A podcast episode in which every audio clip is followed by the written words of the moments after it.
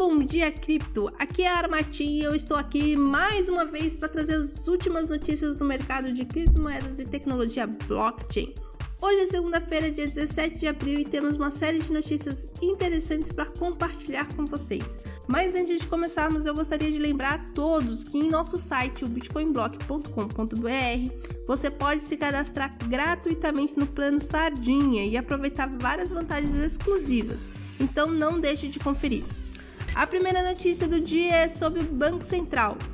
Em um recente comunicado, o órgão regulador afirmou que as criptomoedas estão tirando sono de muitas pessoas que apostam nesse mercado.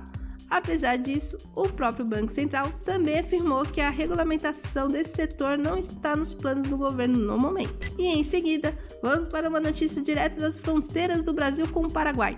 As autoridades paraguaias fecharam uma mineradora de criptomoedas suspeita de roubar energia elétrica para alimentar suas operações. Ainda não se sabe se a empresa será processada, mas a ação das autoridades mostra que o governo está de olho no uso indevido dos recursos para mineração de criptomoedas. E por último, vamos falar do lançamento da Binance, a maior exchange de criptomoedas do mundo. A empresa anunciou que está lançando um NFT, um token não fungível, em parceria com a Confederação Brasileira de Futebol. O NFT é uma coleção de cartas digitais do Campeonato Brasileiro de Futebol, que os fãs de futebol e colecionáveis de NFT certamente irão adorar.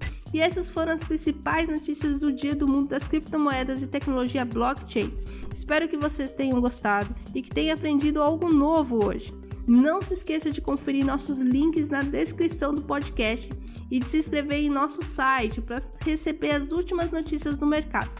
Obrigada por nos acompanhar no Bom Dia Cripto, transmitido pelo canal bitcoinblock.com.br e até a próxima.